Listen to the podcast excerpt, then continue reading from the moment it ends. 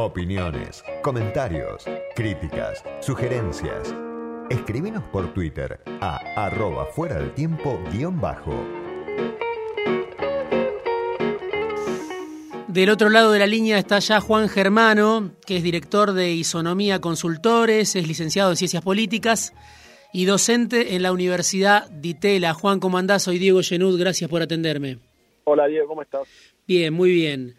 Bueno, consultarte por el mapa político, se acercan las elecciones y por primera vez me parece que hay una noticia importante en la oposición, diría desde que se constituyó Cambiemos, parece haber una discusión fuerte de poder, ¿no? Eh, con Macri que ya no es el jefe indiscutido, con Larreta que lo está desafiando, con Vidal que está jugando en función de sus propios intereses, que dice no vuelvo a la provincia, me preservo, quizá voy a la ciudad, quizá quiero pelear por la presidencial, dice Vidal.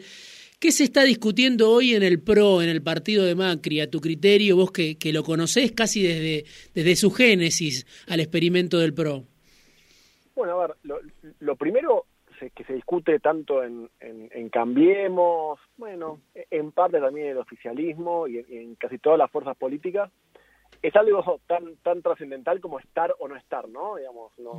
estamos a más o menos un mes del cierre de lista, que es donde tal vez se ve lo peor de la política, ¿no? Porque, insisto, es la diferencia entre entrar en una lista, eh, ser candidato, eh, bueno, o, no serlo, ¿no? E, en ese esquema es donde se, se, se, se enmarca, si querés, esto que vos planteás, por, tal vez por primera vez, en algunos distritos ha habido primarias eh, competitivas e interesantes en el pasado, pero tal vez en los niveles más macro eh, es la primera vez que vemos, eh, al menos potencialmente, digamos, una competencia interesante que lo que podría ser en ciudad y lo que podría, de vuelta, todos potenciales, ¿no? Ser en provincia, porque ahora es donde se tensa, digamos, la, cada uno de los, de los, de los espacios, las, las miradas internas tensan a, más no poder, justamente para intentar influir en, en el cierre eh, el cierre de listas. Entonces, dentro de ese esquema es cierto, hay una enorme discusión que creo que se envuelve o, se enmarca en una palabra, palabra que para mí es clave, que significa evolución. Digo, eh, como, como, una, un, mantra lo repetiría. ¿En, sentido, ¿En qué sentido? Primero que la ciudadanía vota para adelante, ¿no? Digamos, y, eso en términos generales, a ver, la ciudadanía. Los, en los sectores sociales o, o, o parte de los votantes que normalmente a los analistas y también a los políticos más les, interesa, que es los indecisos, los volátiles, los que van cambiando, los que definen a último momento. Saco por un segundo los sectores más eh, ideologizados y convencidos de por sí, ¿no? lo, saco por un segundo de análisis. Claro, cuando uno mira este sector social, que este sector de, votantes que estoy planteando, lo, que uno encuentra es, esta palabra evolución, y ahí me parece la clave. Digo, hay un, un, un juntos por el cambio, o un PRO que evolucionó en Cambiemos en 2015, ¿no? Parecía evolucionar o intentó evolucionar en Juntos por el Cambio con un nombre nuevo, con Pichetto como vicepresidente, pero digamos, sin embargo, no, no, resultó una verdadera, una verdadera evolución. Y lo que se discute ahora en la oposición es eso, es si evoluciona hacia otra cosa, que no solo es un nombre nuevo, digo, es otros actores, abrirse hacia otros, hacia otro electorado, digamos, eh, eh, encarar el proceso 2000 si quieres, 23 en adelante, pero que se juega el 21, eh, proponiendo otra cosa, o, digo, anclarse en un núcleo de votantes muy representativo, digo, intentar hablarle a ese núcleo de votantes hiper representativo que es ese 40 puntos, los 40 puntos que obtuvo Mauricio Macri en, en, las últimas elecciones. Ahí es un poco la, la, disyuntiva de, de, la oposición. Insisto que la palabra evolución también juega para el oficialismo, y perdón que me extienda con la, con la respuesta Diego, pero digo, esa, el oficialismo tenía una promesa evolutiva, ¿no? Que fue una promesa evolutiva, si querés, desde la composición electoral, que falló, digamos, o viene teniendo algunas fallas en esta idea de evolución en la, en la gestión propia, ¿no? Sí, sí pero pará, pará, pará, Después te quiero preguntar por el, por el gobierno. pero antes te quiero preguntar por la reta. ¿Por qué vos crees que decidió la reta, o todo indica, ¿no? Que decidió, bueno, hasta acá llegué, no espero más voy a discutir en internas si es necesario quién conduce esta alianza hacia 2023, ¿no? Muchas veces que se lo criticaba a la reta de justamente que no daba el paso de discutir el poder con Macri. ¿Vos por qué crees que decidió ahora, en este turno, precipitar la discusión, anticipar la discusión, ir con, con Santilli a la provincia, tratar de que Vidal sea candidata en la ciudad? Mira, yo creo que hay una, hay una respuesta más de contexto, digamos, más impuesta por el contexto, ¿no? En donde, honestamente, los tiempos parecen, a menos los tiempos que mira la política, no necesariamente son los tiempos de la ciudadanía, pero los tiempos que mira la política parece que se adelantaron, entonces creo que por contexto se vio, se, fue llevado o fue llevando eh, el, tal vez la discusión a un proceso más temprano que tardío, eso por un lado más de, de, afuera hacia adentro, y me parece que adentro hacia afuera eh, hay algunas cuestiones que corren para entender el porqué. Digo, uno es bueno, vos tuviste una gestión de Mauricio Macri 2015-2019 en donde en el, imaginario colectivo todavía hay una herida abierta, ¿no? Digo, básicamente por, por un desempeño eh, económico, digamos, no satisfactorio en, mm. términos, en términos de opinión pública. Bueno, esa herida en el 2021 está bastante más abierta que en el 2023. Entonces, discutir el liderazgo interno por parte de Horacio Rodríguez Larreta hoy por hoy con la herida más abierta de la gestión pasada de Mauricio Macri, le resulta más conveniente que por ahí dentro de dos años más, en donde, bueno, va a quedar un poco más desdibujada o, la herida va a cerrar un poquito más, o se va a ver mucho más claro, si se quiere, los cuatro años del proceso de, de, Alberto Fernández. Entonces, me parece que en ese esquema eh, le, le sirve más ir hoy por hoy a discutir eso que tal vez esperar dentro de cuatro años. Sí, ¿y qué alternativa tiene? Sí, ¿qué alternativa tiene Macri ante ese desafío? Digo, yo para mí es muy sorprendente para la historia de un partido como el PRO que tiene más de 15 años que si bien como vos decías hubo internas en algunos momentos, incluso la reta en su momento con Michetti, pero acá es la discusión, al menos como yo la leo, es la reta versus Macri, ¿no? Digo, eh, por primera vez alguien está diciendo voy a ordenar yo la cara de la oposición, voy a decidir yo. digo, ¿qué alternativa tiene Macri ante ese desafío? ¿Vos, vos crees que Macri puede reconfigurar la oposición a su criterio, como hizo Cristina finalmente cuando, cuando, cuando se vio el, fracaso económico de Macri, o tiene que negociar desde otro tipo de lugar, desde una mayor debilidad con, con la reta y el grupo de la reta, porque no es solo la reta, es Vidal, es Santilli, yo podría decir es Monzó, es hasta Carrió, Peña, Durán Barba, son muchos ¿no? los que acompañan a la reta. A ver, creo que tiene que ver, como, como bien señalás, con un, con un modelo, si se quiere, eh, que, que entró en crisis. ¿Que entró en crisis en qué sentido lo planteo? Vos tuviste durante, bueno, desde que Macri entró a la política, ¿no? hasta, hasta tal vez hasta el 2019, digamos, posterior a la elección, una, un liderazgo muy claro, ¿no? Con, su, con sus virtudes, con sus defectos, este, con sus modos buenos y malos, pero conceptualmente un liderazgo claro. Eso se rompe, ¿no? Se rompe en 2019 cuando, cuando Mauricio Macri pierde la elección, pero es cierto que se va con 40 puntos. Entonces, acá es, el, gran, el, el, gran, el gran tema, digamos, ¿no? Ahora bien, dicho esto, y, y para, para intentar entender el, el, el ecosistema completo, digamos, vos tenés en, en la figura de Mauricio Macri un, un, corre casi lo mismo que para el frente de todos, ¿no? Esta idea de, bueno, es imposible armar una oposición sin Macri, ahora necesariamente hay una discusión sobre evolución respecto de lo que fue el espacio de Macri.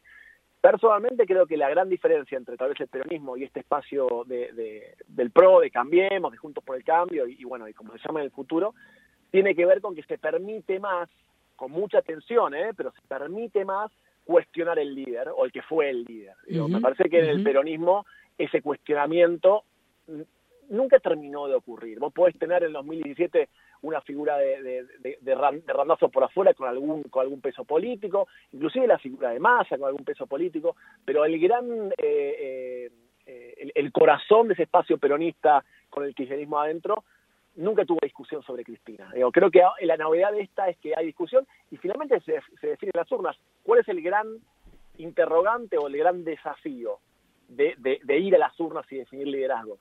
Bueno, que la primaria te puede potenciar un espacio, te lo puede potenciar, puede ser muy interesante en términos eh, estratégicos, armar primarias, por ejemplo, en, en, la ciudad de Buenos Aires o en la provincia de Buenos Aires.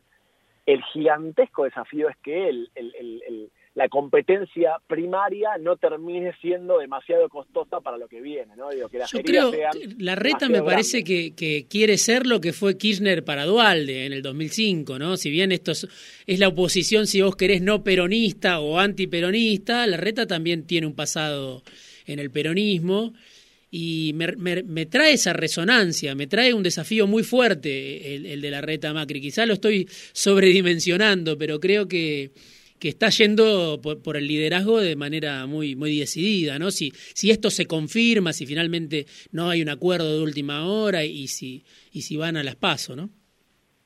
que perfectamente puede ocurrir, digo, ¿eh? Por mm. eso digo, hasta, hasta, hasta la última hora del cierre de listas, eh, tenés múltiples historias de sorpresas eh, que, no parecían. Pero, a ver, para decirlo de manera corta, Diego, hay una discusión de liderazgo, por supuesto que sí, por supuesto que sí.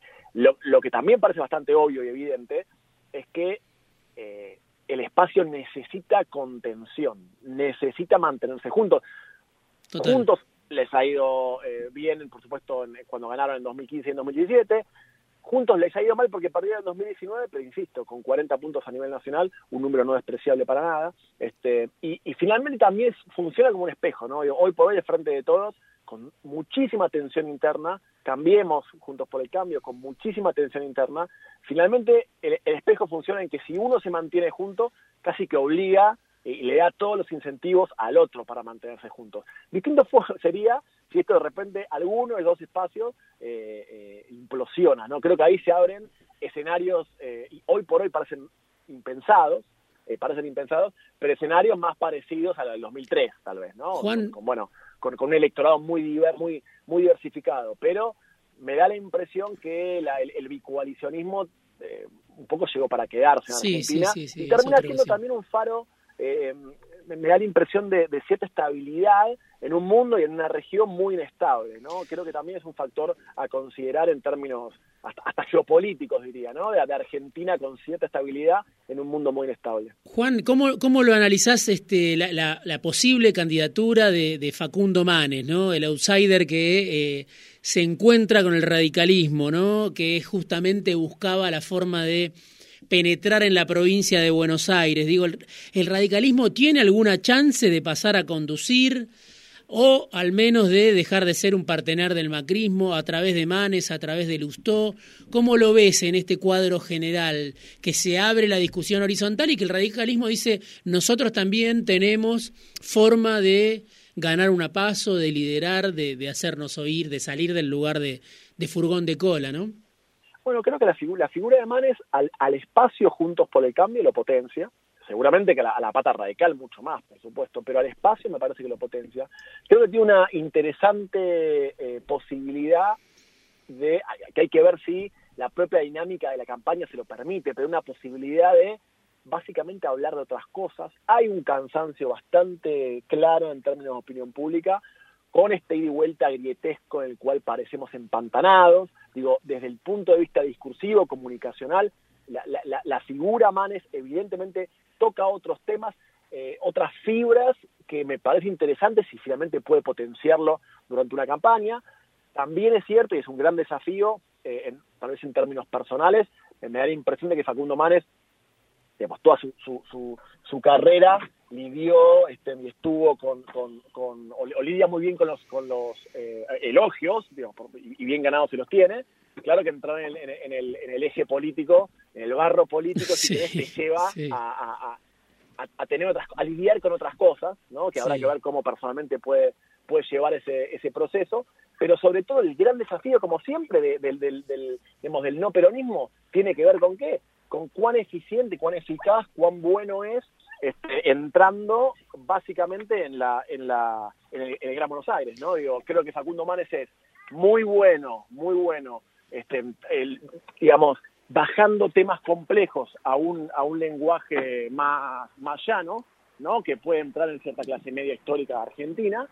El gran desafío es si puede bajarlo aún más, tal vez, para, para lograr, eh, digamos, encastrar esos mensajes, insisto, que pueden ser novedosos sobre todo en el gran desafío que tiene el no, el no peronismo, que se crea en Buenos Aires.